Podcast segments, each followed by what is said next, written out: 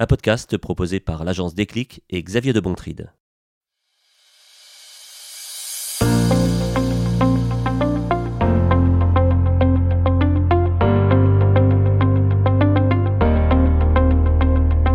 Bonjour et bienvenue dans cette première question RSE du podcast BAM. Je suis Xavier de Bontride, je suis journaliste, je suis très heureux euh, d'être aux côtés de Marine Lejeune. Bonjour Marine et d'Anne-Laure Simon. Bonjour Anne-Laure. Salut Xavier. Qui êtes toutes les deux les expertes RSE de, de l'agence Déclic. Et on va dans ce premier épisode vous expliquer ce qui nous a réunis et ce qui nous donne envie de vous donner ce rendez-vous régulier autour de la question RSE. Alors il faut peut-être qu'on revienne au constat, au constat partagé entre vous, les experts de, de, dans le conseil aux entreprises et aux organisations, et moi, le journaliste économique.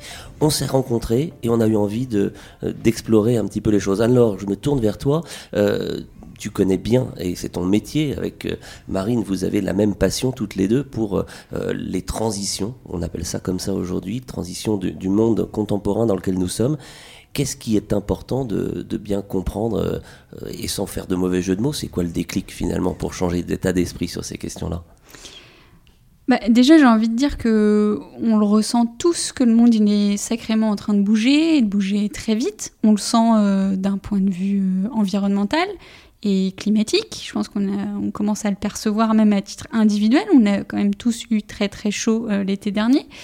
Et puis on le sent d'un point de vue social aussi, avec un certain nombre de, choses qui se passent, qui bougent.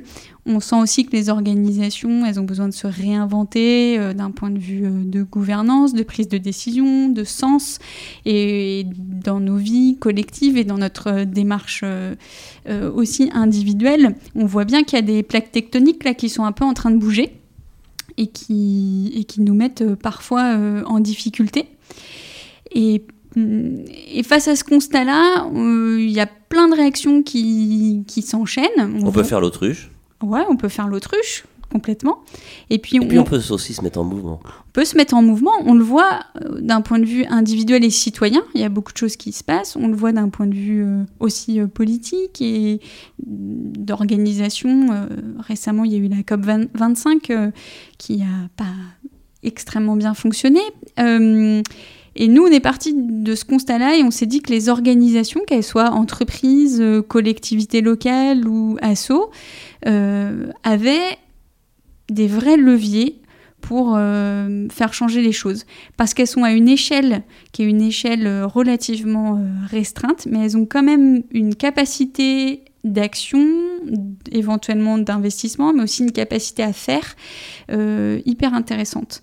Et, ça, ça s'apprend. Et il faut connaître certains principes, avoir en tête certains concepts pour pouvoir vraiment être efficace dans cette transformation dont tu nous parles. Ben, déjà, si on partage euh, le constat euh, et qu'on a envie d'être acteur euh, du monde de demain, pour employer un terme un petit peu, un petit peu large, euh, oui, il y a des outils qui existent et qui permettent de faire cette transformation. Il y a même des organisations qui la vivent au quotidien. Et nous, de par notre rôle euh, de consultants, on les voit, ces entreprises-là, qui évoluent, qui sont en chemin, on les accompagne, on est avec elles. Et par contre, on les voit pas dans les médias et on trouve ça un peu dommage parce que parce qu'on entend très bien euh, les arbres euh, qui s'effondrent. Par contre, on entend moins la forêt qui pousse. Et nous, cette forêt qui pousse, on la constate euh, tous les jours.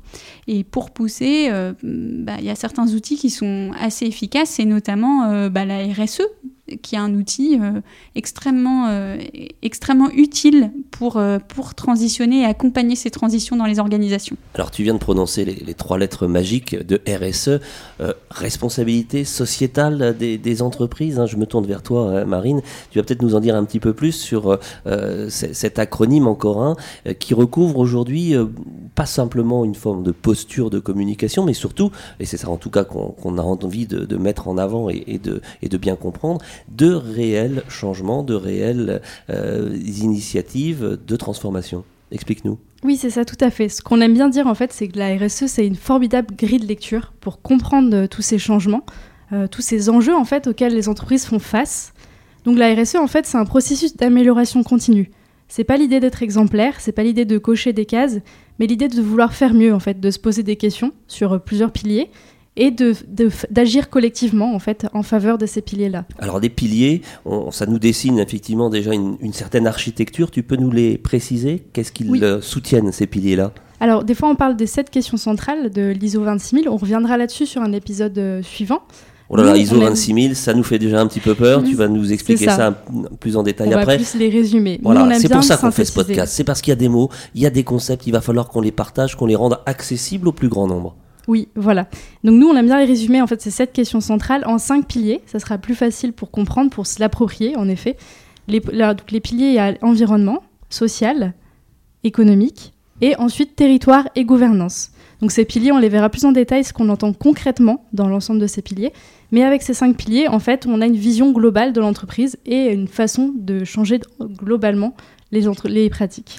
Quand on parle de, de l'entreprise, euh, quel est le, degré d'implication justement qu'il faut avoir en tête? Est-ce que c'est uniquement euh, l'affaire du, du, dirigeant, euh, la question du patron, ou est-ce que c'est toute l'entreprise avec toutes ces, tous ces acteurs, les collaborateurs, éventuellement même ce qu'on appelle les parties prenantes qui sont à l'extérieur mais en interaction forte avec l'entreprise, les fournisseurs, les clients? C'est tout cet écosystème-là qu'il faut embarquer? Oui, parce qu'un des principes clés en fait de la RSE, en effet, c'est d'intégrer l'écosystème dans ses démarches.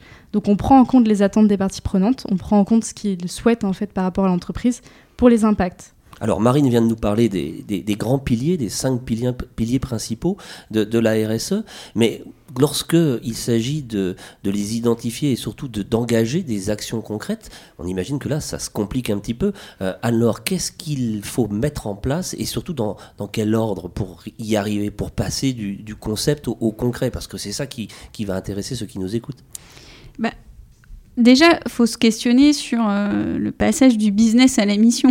C'est-à-dire que c'est pas pour rien que. Et bam Ça s'appelle BAM.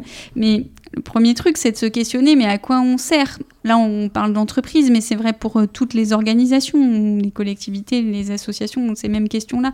C'est-à-dire euh, à quoi je sers? Quelle est, quelle est la la, cause ou l'intérêt sociétal de mon activité. Si j'apporte rien à la société, bah, peut-être qu'il est temps d'essayer de, de, faire autre chose. Et, donc ça, c'est ce qu'on appelle euh, la définition de la raison d'être ou de la mission de l'entreprise. À quoi je sers Et si j'étais pas là, qu'est-ce que ça changerait? Donc ça, c'est la, toute première étape.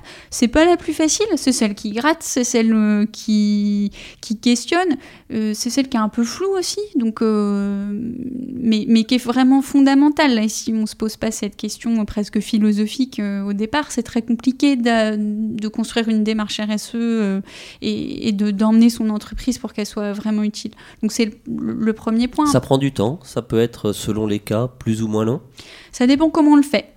Hum, ça peut être relativement court. Euh, on peut euh, on peut aboutir à une raison d'être euh, assez rapidement, en, presque en quelques heures de travail, hein, avec une, bonne méthode. Nous, nous on l'a fait plusieurs fois.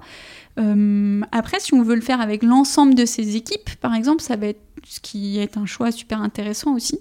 Euh, ça peut prendre un petit peu plus de temps et ça peut nécessiter euh, plusieurs semaines, voire plusieurs mois. Certains mettent peut-être plusieurs années même à définir L'histoire d'une euh, vie. voilà leur raison d'être. voilà, ça c'est la première étape. Après, Marine en parlait, il y a la question évidemment des parties prenantes, de connaître son écosystème. Ça, c'est la deuxième étape clé. Donc, c'est déjà quelles sont mes parties prenantes et euh, comment j'interagis avec elles. On imagine qu'à ce stade-là, il faut peut-être euh, euh, être en capacité de définir ou de dessiner une carte, une cartographie avec les interactions entre les uns et les autres. C'est ça qu'il faut faire? Mais tu as fait de la RSE, Xavier Non, mais je t'écoute hein, et j'écoute Marine. mais oui, c'est ça, ouais, on parle de cartographie, ça peut prendre la forme d'une cartographie, c'est pas mal parce que c'est visuel et ça permet de voir quelles sont les, les principales parties prenantes, quelles sont celles qui sont peut-être un peu plus secondaire ou un petit peu moins stratégique, quel est le lien de dépendance euh, qu'on a avec elles et qu'elles ont avec nous. Et puis ça permet derrière de construire un plan de dialogue et d'être dans, euh, dans une logique de, presque de co-développement avec euh, ces parties prenantes. Et ça, c'est la deuxième étape. Puis ensuite, on rentre pilier par pilier et on regarde bah, sur la question sociale, sur la question environnementale, sur la question du territoire. Est-ce que on est à la hauteur des enjeux ou euh, pas encore et comment on progresse sur ces sujets-là. Alors à son rythme, ça c'est l'avantage aussi de la RSE, c'est que on n'est pas obligé de tout faire euh, en un jour. Ça c'est la bonne nouvelle. ouais, c'est la bonne nouvelle. On peut prendre son temps et puis c'est à géométrie variable en fonction de d'où en est l'entreprise et, et, de ce qu'elle a envie, ce qu'elle a envie de faire.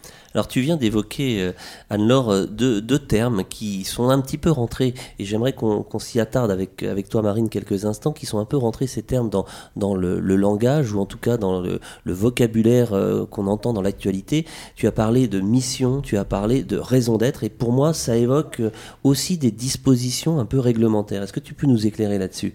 Oui, donc en effet, la raison d'être, la notion de raison d'être a été mise en avant avec la loi Pacte, donc la loi euh, qui concerne la croissance et la transformation des entreprises. Elle est sortie en avril 2019, donc c'est assez récent. ça a permis de mettre en fait en avant cette notion de raison d'être et de mission. Et donc la loi Pacte, elle prévoit trois niveaux d'engagement pour les entreprises. Le premier niveau d'engagement, il s'applique à toutes les entreprises. Ça concerne en fait la finalité. Donc la finalité n'est plus seulement économique, elle est aussi sociale et environnementale. Pour qu'on comprenne bien, tu peux nous donner un exemple peut-être pour illustrer cette, euh, cette finalité dont tu parles? Pour une entreprise, par exemple, ça peut être une entreprise qui prend en compte euh, bah, des défis euh, environnementaux ou euh, sociaux. Par exemple, ça peut être Too Good To Go, une application qui est assez connue et qui, est très utilisée par beaucoup de personnes pour à la fois lutter contre le gaspillage, puisque c'est les commerces qui donnent des paniers surprises qui auraient été des invendus. Donc ça permet de limiter le gaspillage. Et au niveau social, ça permet d'avoir accès à plus de produits pour des personnes qui ont peut-être besoin. Et en inscrivant cette euh, démarche dans la raison d'être de l'entreprise, c'est accepté finalement par euh, son, environnement, ses actionnaires, etc. C'est ça l'idée? Oui, c'est ça, tout à fait. C'est ça. Et on peut aussi bah. prendre un autre exemple de la CAMIF, par exemple. Alors euh, avait rencontré donc le dirigeant qui avait témoigné sur ça. Oui, tout à fait. En fait, quand tu quand on décrit le, premier, la première base là, de changement du code civil qui, qui a impose aux entreprises de prendre en compte les enjeux sociaux et environnementaux, c'est quelle que soit son activité, y compris si c'est pas une activité en lien euh, avec le social ou l'environnemental. Donc ça c'est clé parce que c'est un changement d'état d'esprit en fait. Et, après il y a l'étape 2 qui est la question de la raison d'être, où en effet on peut se, se, doter d'une raison d'être qui va euh, au-delà de ce qu'on a traditionnellement euh, l'habitude de voir dans, dans, le monde des entreprises. Donc Marine citait euh, Too Good To Go euh, par exemple, mais, mais il y en a plein d'autres. La CAMIF notamment a, une raison d'être qui est de construire des, des, comment dire, des équipements pour la maison, donc meubles, etc., au bénéfice de l'homme et de la planète. Donc on voit que c'est là c'est un petit peu de la com. Excuse-moi de t'interrompre Anne-Laure, mais c'est vrai qu'on voit pas mal de, de, notamment des grands groupes hein, qui se sont emparé de cette disposition offerte par la loi Pacte depuis quelques mois pour, j'allais dire, se repeindre un petit peu en vert ou en tout cas mettre en avant euh, des valeurs euh, d'altruisme, de solidarité, de préservation de l'environnement. Et alors évidemment, le journaliste que je suis est toujours un petit peu prudent par rapport à ça. Est-ce que c'est totalement sincère ou pas vaguement euh, intéressé? C'est une super bonne question ça peut être, franchement, ça peut être totalement de la com. S'il n'y a pas d'action derrière qui vienne euh, étayer et prouver que, euh, en effet, l'entreprise est bien alignée euh, sur sa raison d'être. Et typiquement, on, parlait de la CAMIF. la CAMIF, par exemple, en action très concrète, mais qui est assez médiatique, ils ont fermé leur site internet. Tu vas me parler du Black Friday. Voilà, de e-commerce le jour du Black Friday. Bon, bah ça, c'est une action quand même assez forte et, et assez et qui, qui prouve que c'est pas juste une raison d'être euh, oui, parce que concrètement, ça veut dire qu'ils ont renoncé volontairement à un chiffre d'affaires que l'on imagine assez important en ce jour particulier du, Black Friday euh, pour protester contre cette démarche. Et ça aurait pu être euh, opposé, notamment les actionnaires de, la CAMIF auraient pu s'interroger à bon droit du choix de, un peu particulier de se priver volontairement d'une ressource de cette ampleur. Oui, alors ça a deux, deux conséquences. Euh, c'est que, un, ils se privent potentiellement de rentrée économique, en effet, le conseil d'administration aurait pu euh, dire quelque chose, mais d'un autre côté, c'est aussi une sacrée marque de notoriété. C'est-à-dire que tu dis, euh, est-ce que c'est pas de la com? Mais moi j'ai l'impression que c'est un très bon outil aussi, parfois, pour bien se positionner et bien se différencier des autres, à condition que ce soit réel et vraiment fait. Pour répondre à ta question sur le, conseil d'administration, c'est l'étape 3 en fait que permet la loi Pacte, c'est de devenir une entreprise à mission et d'inscrire sa raison d'être dans ses statuts et de donc créer euh, aussi un comité de suivi de mission qui vient justement vérifier que tout ça n'est pas euh, que, que, du que, du déclaratif et que sur le papier. Donc en tout cas, aujourd'hui, les entreprises qui ont envie de s'engager pour les bonnes raisons, elles peuvent le faire et elles peuvent euh, elles sont le nombreuses, faire savoir. Justement, elles sont nombreuses à avoir euh, saisi l'opportunité euh, offerte par, par la loi Pacte d'aller dans cette voie. Alors, je crois savoir que c'est le cas de votre propre société. L'agence Déclic est aujourd'hui une entreprise à mission. Vous avez franchi ces étapes. Vous êtes aussi représenté Bicorp, je crois. Vous allez peut-être pouvoir expliquer de quoi il s'agit exactement. Oui, tout à fait. Donc, nous, on a fait ce choix-là euh, de devenir entreprise à mission. Après, je saurais pas dire combien on est encore aujourd'hui, puisque le décret d'application, euh, il vient tout juste euh, de paraître là il y a quelques, il y a quelques jours. Donc, donc on ne sait pas encore compter. il y a début de communauté d'entreprises à mission. Après, à l'échelle internationale, il y a notamment Bicorp, Benefit Corporation, qui, est un, une communauté d'entreprises engagées et qui ont inscrit dans leur statut l'équivalent d'une raison d'être. Et donc en France, il y a une centaine de bicorp, mais il y a aussi des entreprises qui euh, euh, ne se font pas évaluer ou se font évaluer par d'autres référentiels. Je pense à Lucie, je pense euh, à la FAC 26000, je pense à EcoCert, je pense à, plein d'autres et qui sont super engagés, voire qui vont très très loin sur ces questions-là. Donc en RSE, on est pas, euh, hyper euh, à cheval euh, forcément sur, ces questions-là. c'est pas normatif et c'est pas réglementaire, quoi. Donc il y a un peu de tout. Moi, je trouve des entreprises extrêmement engagées en matière de RSE qui ne parlent jamais de RSE et qui ne se font pas évaluer. Et pourtant, elles ont des niveaux de maturité sur ce sujet extrêmement élevés. Donc voilà, faut faut, faut regarder la sincérité, la sincérité des actions qui, sont, qui sont menées.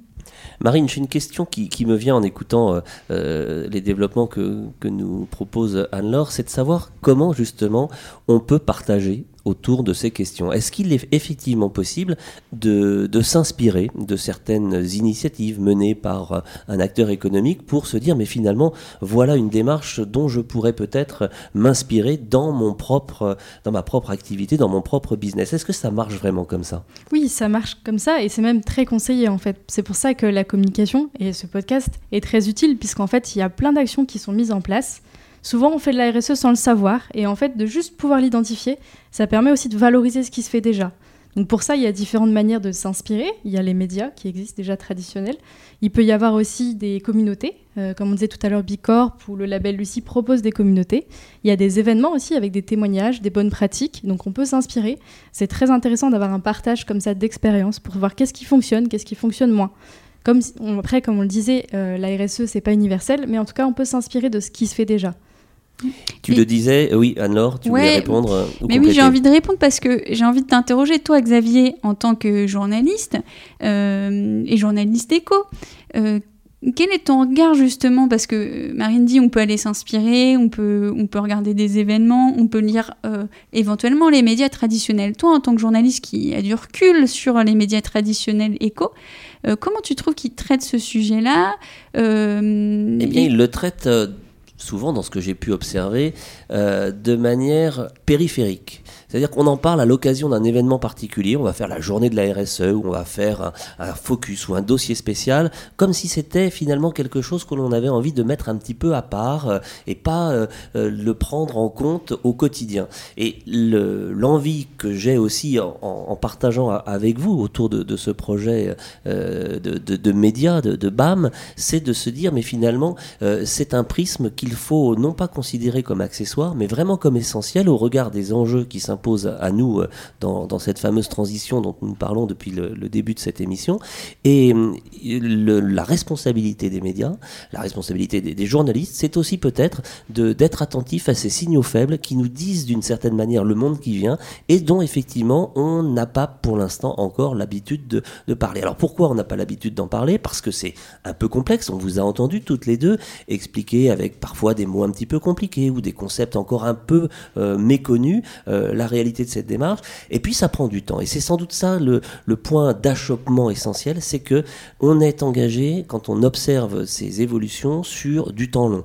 C'est pas immédiat, c'est pas à la vitesse de Twitter. Hein, c'est une installation qui va prendre euh, peut-être plusieurs mois dans une organisation pour pour s'adapter, pour modifier des habitudes de travail, des modes de collaboration, des manières aussi de faire appel à des sous-traitants, à des fournisseurs, de s'adresser à ses clients. Et tout ça, si ça ne fait pas pour l'instant la, une des journaux, c'est parce que finalement c'est pas très spectaculaire. Mais je fais le pari et on fait le pari ensemble que nous allons aller à la rencontre justement de ces acteurs de terrain qui vont, avec leurs mots, avec leurs convictions, nous expliquer comment ça se passe.